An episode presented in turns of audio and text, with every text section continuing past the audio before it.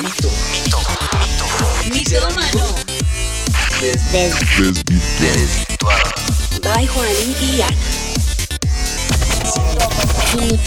Esto fue Bienvenidos una vez más a Sin Mitómanos. Un placer para nosotros poder estar acá con ustedes y recordarles nuestro horario jueves 8 de la noche. Así que, pues bueno, aquí estamos.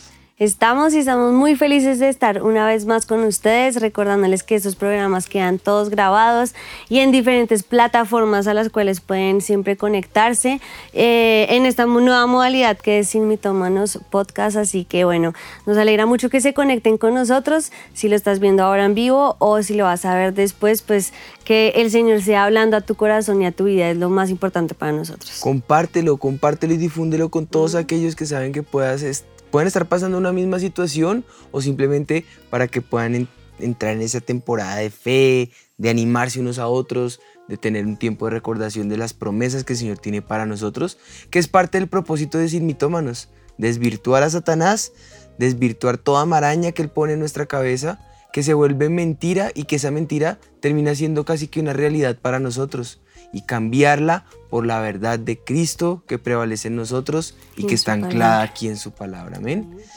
Pues bueno, eh, nosotros hemos extrañado mucho regresar porque justo pasado el Congreso tuvimos una serie de preguntas que rodearon por la cabeza eh, acerca de temas, temáticas, problemáticas, posibles respuestas, eh, algunas polémicas, otras de tendencia, otras peliagudas, unas inolvidables, pero de cualquier manera queríamos regresar para buscar plantear soluciones claras de lo que Dios tiene preparado para nosotros y responder a esas preguntas que rondan nuestra cabeza y nuestra cotidianidad. Así es, siempre nos gusta ir como a esos temas que ustedes más nos envían, así que háganlo por, a través de nuestras redes sociales, sobre todo por Instagram, nos gusta siempre estarles preguntando qué temas quieren que toquemos y bueno, aquí estamos para, para que podamos ser ese instrumento de Dios, esperemos que así sea, para responder a esas preguntas y esos temas que ustedes siempre quieren abarcar. Exactamente. Esta no va a ser la diferencia. Aquí vamos a resolver algunas de estas preguntas. Y eh, como vieron en nuestras redes sociales, eh, les hicimos una serie de preguntas buscando precisamente identificar temas eh, y eh, un- unas historias que, que pusimos allí respecto a algunas preguntas. Cada una de las preguntas fueron un poco incómodas, un poco eh, controversiales, eh, pero era buscando encontrar respuestas de parte de ustedes para poder construir el programa. Todo eso con el objetivo de que identificaran si están eh, eh, sosteniendo una situación o pasando por una situación o manteniendo una situación en donde la soledad se ha convertido como en una realidad eh, en sus vidas.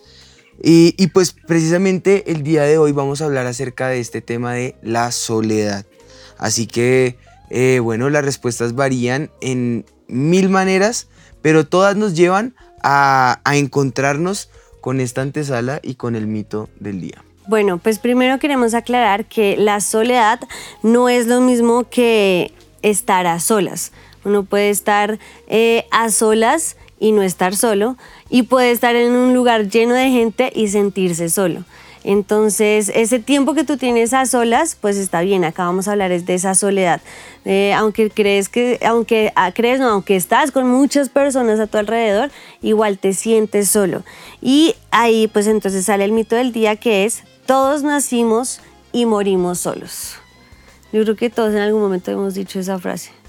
Nací, Nací solo, solo, moriré solo. solo. Bueno, la palabra hebrea que se traduce de, eh, de desolado, o sea, del hebreo al español que se conoce como desolado o como solo, en el Antiguo Testamento tiene una connotación importante.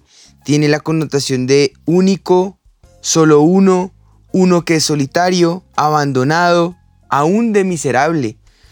No hay tristeza más profunda que en algún momento venga a la mente la idea de que estamos abandonados, que estamos solos, que no hay nadie a nuestro alrededor, que somos únicos en el mundo, pero no únicos como, como algo de que Bueno. ufanarse, sino único en el sentido de nadie que en- entienda mi situación, estoy abandonado, estoy solo ante una realidad. Y que eh, esa, se incrementa cuando no tenemos de pronto un amigo o sentimos que no le importamos a nadie o que podemos incluso llegar a experimentar que a nadie eh, eh, le preocupa la situación que uno está viviendo, que, nadie se preocupa por uno o por lo que a uno le pueda pasar o que a nadie le importa si aún llegamos a morir. Incluso en ese estado de soledad se llega a encontrar el adulto mayor muchas veces, cuando entra a ese estado de prácticamente abandono, eh, de soledad, de sentir que todos en su generación se han ido y está solo. ¿Cómo superar esos momentos de crisis ante esa sensación de soledad? Es parte de esa pregunta que muy seguramente vamos a estar, eh, con la que vamos a estar dialogando a lo largo de, este podcast. Y resulta que la soledad tiene una característica que es la que tú hablabas ahora y era de sentirse único quiere decir que yo siento que soy la única persona que sufro esto, que estoy viviendo esto. Soy la única persona que me siento sola o a la que rechazan o a la que tratan mal y, y me apartan y me siento solo. Pero queremos decirte que no es así, que si tú hoy estás viviendo ese sentimiento de soledad, de abandono, de el sentir que no eres importante para nadie, pues en la Biblia vamos a encontrar muchos ejemplos de hombres y mujeres de Dios que aunque fueron muy importantes como lo fue el rey David, el rey David, si tú lees los salmos que él escribió, muchos de ellos eh, eh, muestran esa, esa debilidad que él tenía, esa tristeza profunda, ese dolor con el que él escribía a veces que todos lo habían abandonado, que sus enemigos estaban en contra de él, que ni siquiera sus amigos le apoyaban y se sentía en ese momento de soledad, de abandono, de, de saber que nadie estaba por él, sino todos en contra de él. Así que no eres el único y hoy queremos que sepas que eh, cada cosa que en la palabra de Dios y cada punto que vamos a ver hoy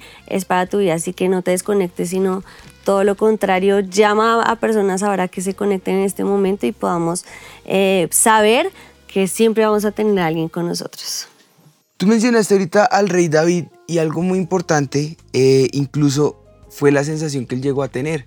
Aun cuando su propio hijo se había levantado en contra de él, eh, junto a él se sumaron varios hombres que eran importantes dentro de su eh, séquito y eh, le persiguieron. Muchos hombres en Israel se levantaron en contra de él, parte del pueblo también, se vio obligado a huir de la ciudad, que era su ciudad, dejar su casa, dejar su familia, dejar su posición, dejar su, su autoridad, dejar el trono, solo y afligido sale huyendo y llegó a tal nivel de aflicción que no una, sino muchas veces lo manifestó en los salmos.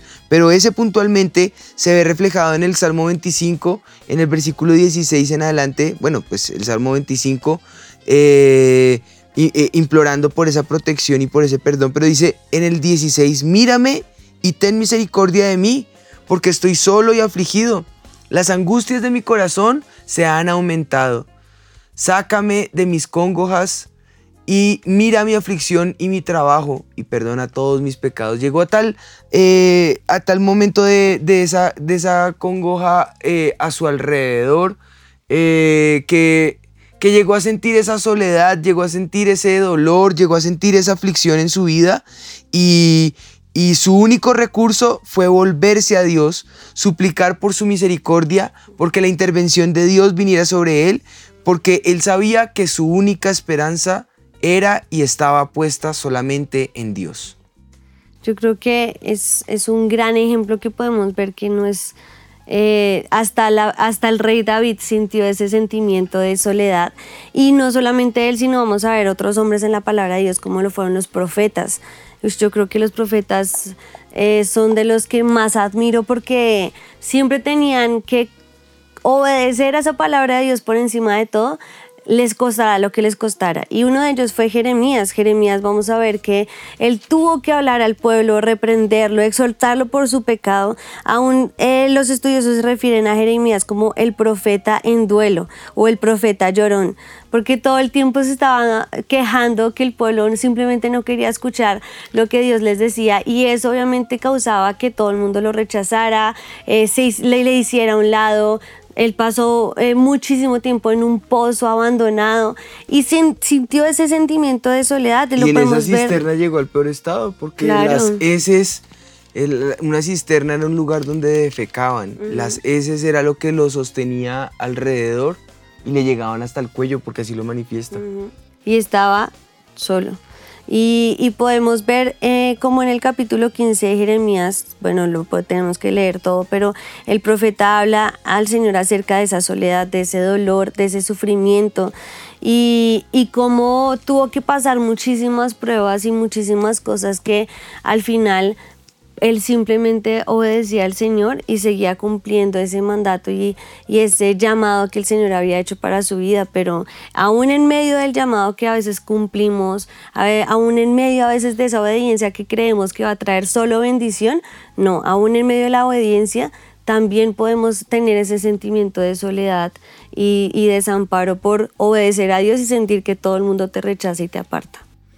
El mismo Señor Jesús experimentó ese dolor y esa angustia de esa soledad, aún en la cruz, llorando. Eh, la sintió varias veces en el huerto de Getsemaní, también se sintió solo, eh, incluso por sus discípulos cuando les pone a interceder y a clamar por la angustia que había en su corazón. Su angustia llegó a tal nivel que sudó gotas grandes de sangre, pero cuando vuelve se siente solo. De hecho, queda solo según la promesa, en donde todos huyen. Dice él mismo, eh, eh, escrito está, heriré al pastor y las ovejas irán dispersas. Literalmente ve cómo sus discípulos se dispersaron y él llega solo, solo a padecer ese momento de angustia y de aflicción. En ese nivel extremo de soledad, hace una proclamación desde la cruz y en una de las, de las versiones actuales dice, a las 3 de la tarde Jesús gritó en Marcos 15:34, a voz en cuello gritó, Eloí, Eloí, lama sabactani. Eso significa, Dios mío, Dios mío, ¿por qué me has desamparado?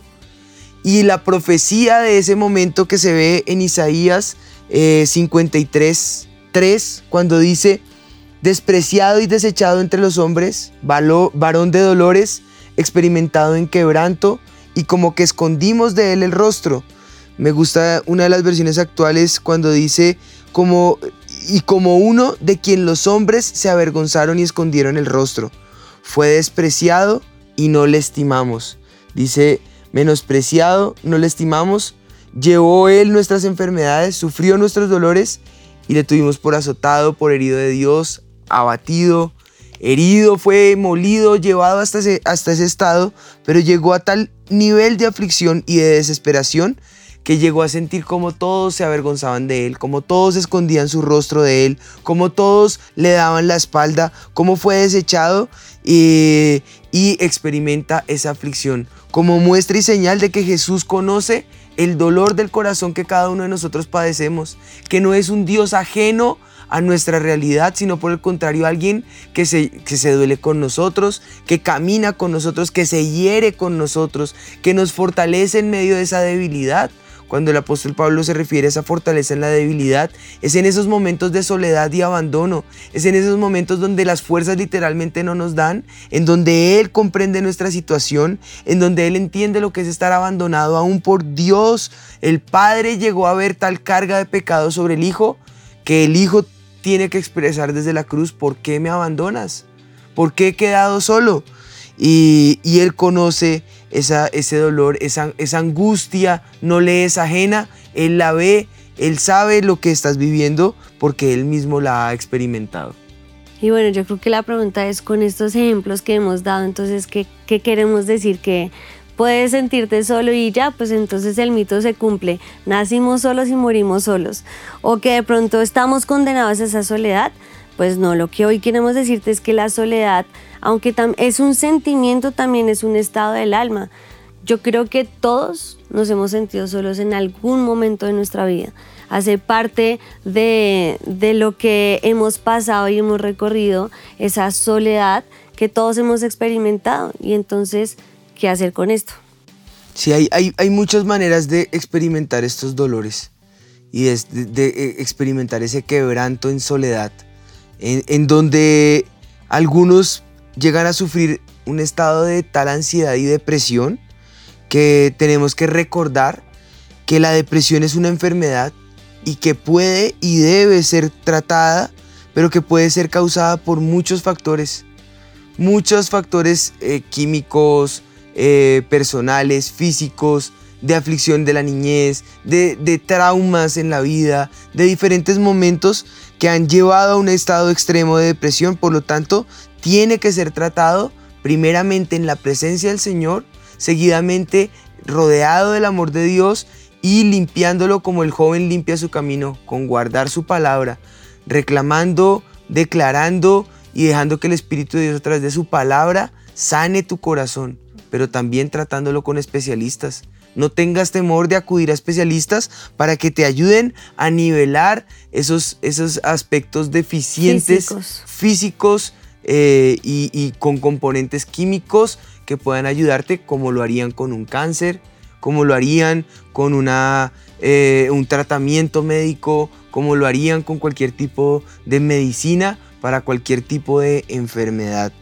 Por otro lado, existe la posibilidad que hayan personas que estén solas, porque hay una, eh, un espíritu de rechazo, de abandono que les ha traído a cuestas o que han cargado. Y esto normalmente se ve reflejado en alguien que no pueda mantener ninguna relación interpersonal estrecha eh, se ve también reflejado en entender que eh, tanto su familia como sus amigos prefieren por algún motivo eh, que no se puede comprender, que no tiene razón, que no tiene lógica, que no tiene explicación, aislarse de ellos o mantenerlos aislados o permanecer lejos de ellos. Y con esto una serie de situaciones que generan rechazo, eh, condenación en la persona, culpabilidad en la persona, abandono en la persona. Otras situaciones como la que mencionaba del adulto mayor, en donde simplemente eh, eh, el afán de la vida, el quehacer, la productividad, el trabajo, los malos hábitos que se vuelven hábitos y rutinas en la vida de los seres humanos causan tal desprendimiento que los, los ancianos llegan a estar en un estado de soledad, de abandono, donde después de haber dado todo por la familia, pueden llegar incluso hasta un ancianato y en el, en el olvido total de sus seres queridos. O creciendo en una generación en donde ya llegaron a tal avanzada edad que todos los que conocían en su generación fallecieron, partieron, ya no están entre ellos y eso ha causado un estado de, soledad, de ver y entender que ahora con los que se relacionan son los que eran los amiguitos de sus hijitos cuando ellos crecieron y que ahora les sostienen, les acompañan, les rodean. Eso genera también un tema de soledad eh, eh, en, todo, en, conversaciones, en gustos, en hobbies, en, hábitos, en rutinas que generan tipos de soledad, de abandono eh, diferentes, ¿no? Entonces, si te sientes identificado con ah, lo que hemos hablado, si has experimentado esa soledad, si eres adulto mayor o un joven que dices, siento esa soledad, ese rechazo, ese abandono, pues hoy queremos que sepas que esa no es eh, un sentimiento un estado del alma en el que el Señor quiere que estemos. No es sano. Dios no nos hizo para estar solos, de hecho, nos hizo para vivir en comunidad, eh, para compartir unos con otros, así que Él no quiere que tú te sientas en esa soledad y queremos que sepas qué es lo que puedes hacer o cómo puedes saber eh, qué hacer para salir de esa condición de soledad y saber que no es lo que el Señor quiere para tu vida. Él quiere que vivamos en comunión comunión con Él, eso es una unión común. Él quiere que nos relacionemos. Fuimos creados para relacionarnos. Fuimos creados para no estar solos. Fuimos creados para manifestar unos a otros la necesidad que tenemos unos por otros, pero también la exaltación a Dios que se logra en adoración cuando estamos unos con otros, cuando nos congregamos. Dice la palabra del Señor, donde hay dos o tres reunidos en mi nombre, ahí estoy yo. Él quiere que nos relacionemos, Él quiere que nos comuniquemos, Él quiere que nosotros nos integremos unos a otros y en esa integración se manifiesta lo que conocemos como iglesia, que es el cuerpo de Cristo.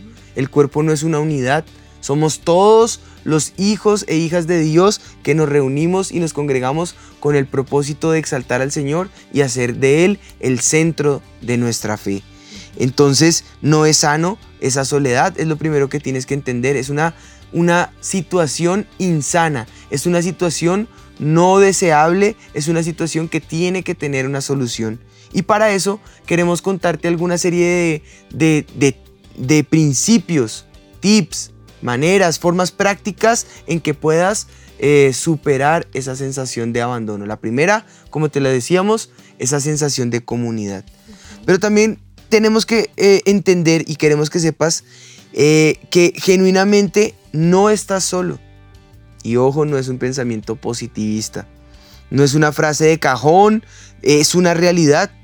¿Cómo lo, cómo, lo podemos saber que no estamos solos? yo lo sé porque el mismo Señor Jesús lo manifestó en dos maneras. La primera, Él lo prometió. Él dijo que no estaríamos solos. Él dijo que nos dejaría al Espíritu Santo, al Consolador. Él dijo, les dejaré al otro Consolador. Él estará con ustedes para siempre. Él les guiará toda la verdad. Él les recordará todo lo que yo les he dicho. Él estaría con nosotros para siempre. Y ojo, Él no es el Consolador. El Espíritu Santo no lo dejó como el consolador, lo dejó como el otro consolador porque Él mismo ya era un consolador. El Señor Jesús es nuestro consolador, era otro en la misma condición de Él que vendría a traer la misma cualidad de consolación con una diferencia que Jesús estaría por un tiempo, pero que el Espíritu de Dios estaría con nosotros para siempre.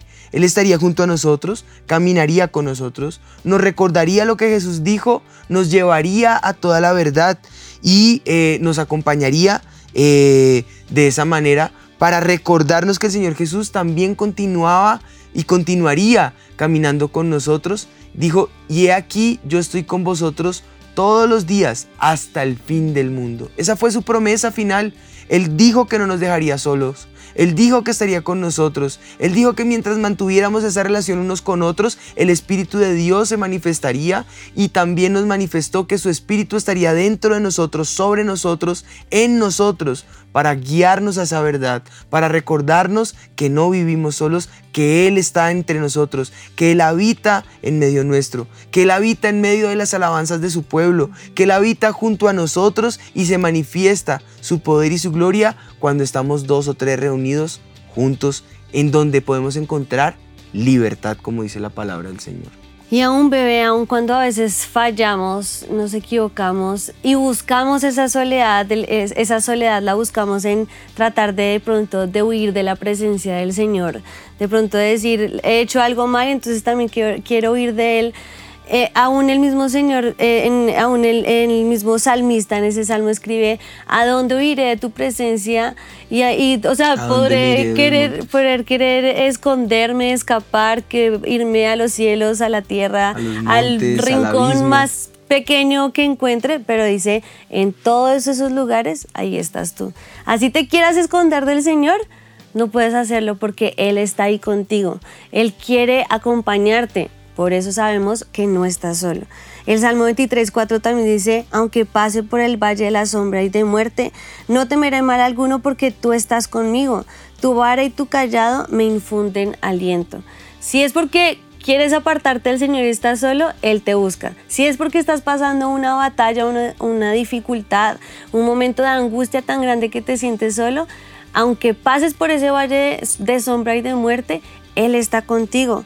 Deuteronomio 31.6 dice, así que sé fuerte y valiente, no tengas miedo ni sientas pánico frente a ellos, porque el Señor tu Dios, Él mismo irá delante de ti, no te fallará ni te abandonará aún si tienes que estar frente a esa dificultad, frente a enemigos que estén en tu contra, frente a personas que de pronto quieran hacerte daño y que tú sientas que estás solo y todos contra ti, tienes que saber que Él nunca te falla, que Él nunca te abandona, que Él está contigo en el valle de la sombra y de muerte, que Él te busca hasta el rincón más oscuro en el que te quieras meter y que Él nunca nos abandona. Así que por eso podemos decir y estar totalmente seguros que no está solo.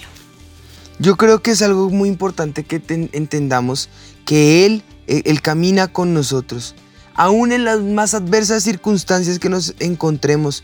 Entonces si podemos entender que no estamos solos, eh, podemos pasar a entender que eh, aunque las personas a nuestro alrededor nos abandonen, aunque las personas a nuestro alrededor fallen, aunque las personas a nuestro alrededor se olviden de nosotros, Él no se olvida de nosotros. Él no falla. Dice la palabra del Señor que aunque nosotros seamos eh, infieles, Él permanece fiel. Él siempre está junto a nosotros. Él, en Él podemos encontrar, en el Espíritu de Dios, eh, podemos encontrar a alguien fiel que nunca nos va a abandonar. Jamás te va a dejar.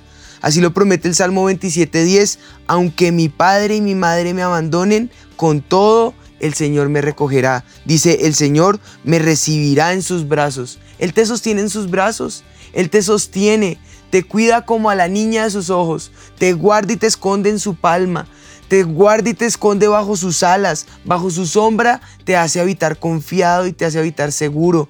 Bajo su sombra puedes encontrar ese amparo, aún pasando por el medio del valle de la sombra y de la muerte. Él te deja saber que Él está ahí junto a ti.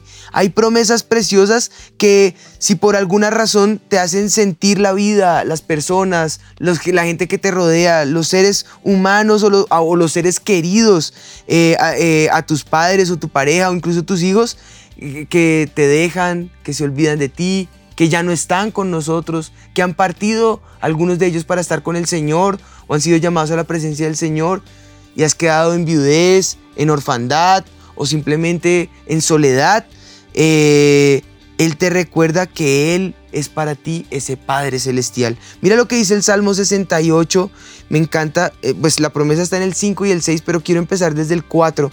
Eh, dice, cantad a Dios, cantad salmos a su nombre por eso dice que Él habita en medio de las alabanzas de su, de su pueblo. En esos momentos de angustia, esto es lo que puedes hacer, cantad salmos a su nombre, exaltad al que cabalga sobre los cielos. Jehová es su nombre, alegrados delante de Él. Padre de huérfanos, defensor de viudas, es Dios en su santa morada. Dios hace habitar en familia a los desamparados, saca a los cautivos a prosperidad mas los rebeldes habitan en tierra seca. Tú y yo no somos esos rebeldes, somos esos hijos que podemos exaltar la grandeza de su nombre, que podemos ver al que cabalga sobre los cielos, que contiene toda la realidad, que en su nombre nos podemos alegrar porque Él es Dios de los huérfanos, defensor de las viudas, hace habitar a las familias que se sienten desamparadas en esa sensación de familiaridad, saca al cautivo a prosperidad y nos deja saber que Él es el que está junto a nosotros. Es más real que la persona que tienes al lado. Es más real que la misma soledad que tú estás sintiendo, porque cuando tú clamas a Él, su presencia desciende sobre tu vida, habita junto a ti, te llena, irradia tu vida, te da tal compañía que te recuerda que no estás solo. Ese es Él, el Padre de los huérfanos, el defensor de las viudas, el que cabalga junto a ti. Y no solamente Él nos acompaña, nos guarda, es nuestro Padre, es el defensor. Tal vez si estás sola, Él es tu esposo. No solamente es todo esto, sino que aparte de todo, el Espíritu Santo quiere ser nuestro amigo y nos lo ha enseñado nuestro pastor una y otra vez y nos ha, nos ha enseñado que Él nos anhela celosamente, Él quiere estar con nosotros.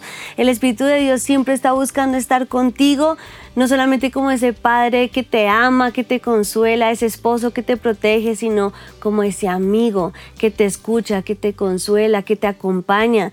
Eh, el amor de Dios es tan grande que excede todo nuestro conocimiento, excede todo nuestro pensamiento. A veces creo que ni lo podemos comprender.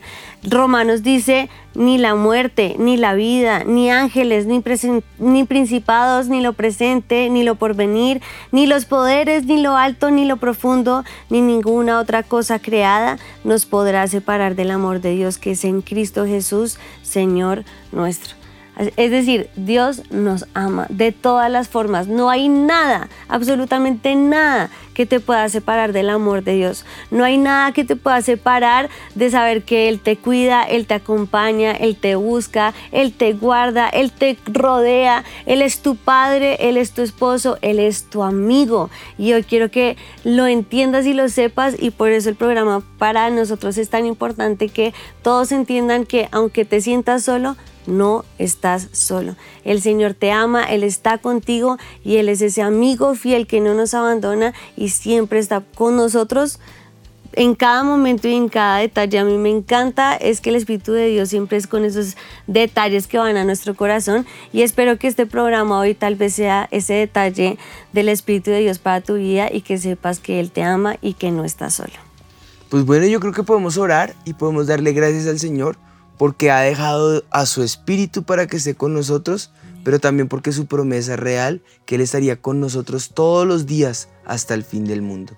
Así que vamos a clamar en esta hora al Señor. Padre, te damos gracias por este tiempo y clamamos, Espíritu de Dios, que en medio de esta aflicción que sentimos, que en medio de este abandono, estado de soledad, aflicción, depresión, angustia o ansiedad, en el que sentimos que estamos abandonados, Señor, o sentimos que tú te has olvidado de nosotros, clamamos por una manifestación gloriosa de tu poder de tu presencia, que rodee, que consuele, que anime y aliente, Señor, que levante al que está caído, que anime al que se siente abandonado, que pueda hacer entender al huérfano que tú eres ese padre, que, que, pueda hacer entender a la viuda que tú eres su esposo, o al viudo que tú eres eh, ese, ese, ese que le acompaña, que le defiende, Señor, como lo dice tu palabra en el Salmo 68, el defensor de, los, de las viudas, Señor.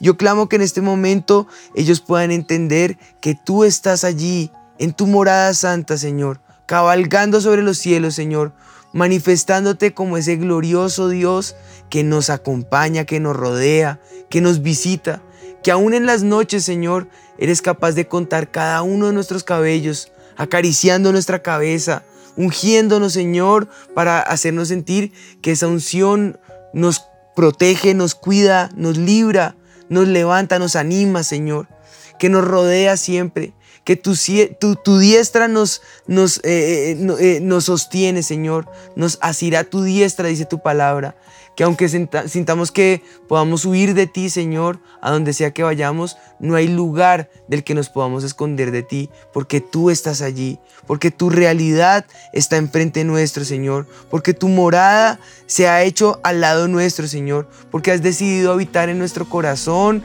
y hacer eh, de ese lugar tu morada, Señor.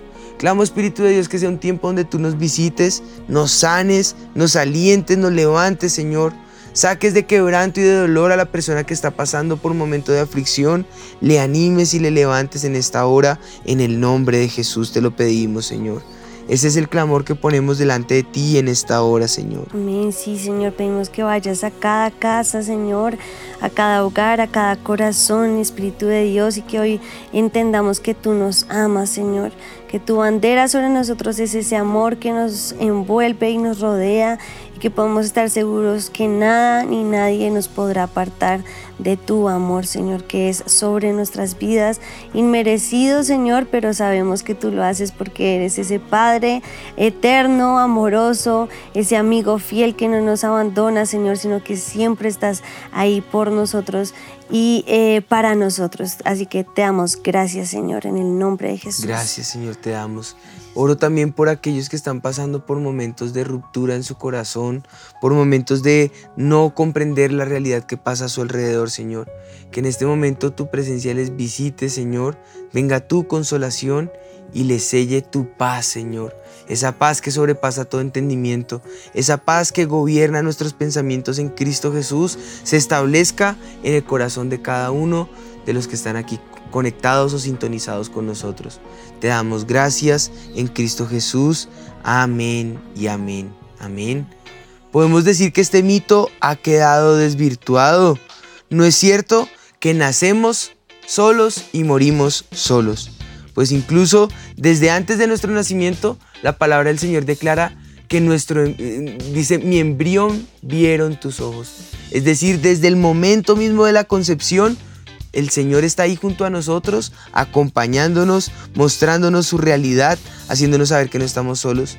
También en el caminar aquí en la tierra y a pesar de que físicamente a veces no podemos ver al Señor, Él se manifiesta con nosotros y nos deja ver no con ojos naturales, sino con ojos espirituales que Él siempre ha estado a nuestro lado, que Él siempre nos ha levantado, que Él siempre está allí para sanarnos, para demostrarnos que Él es el único que siempre permanece fiel.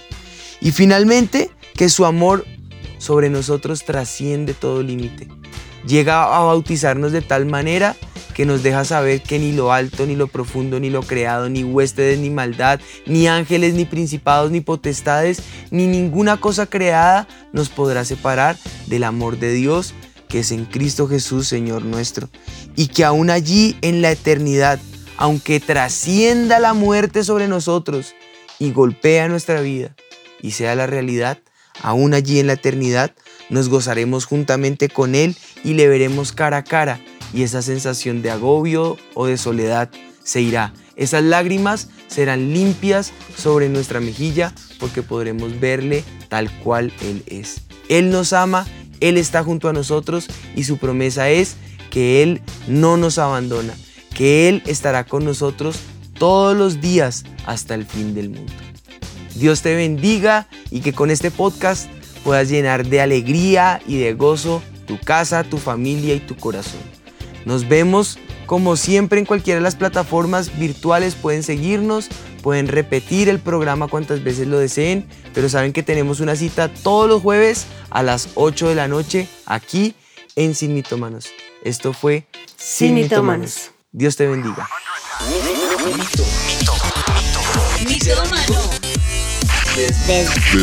Desvirtuado. By Juanín y Ana. Mitómanos. Esto fue Sin Mitómanos.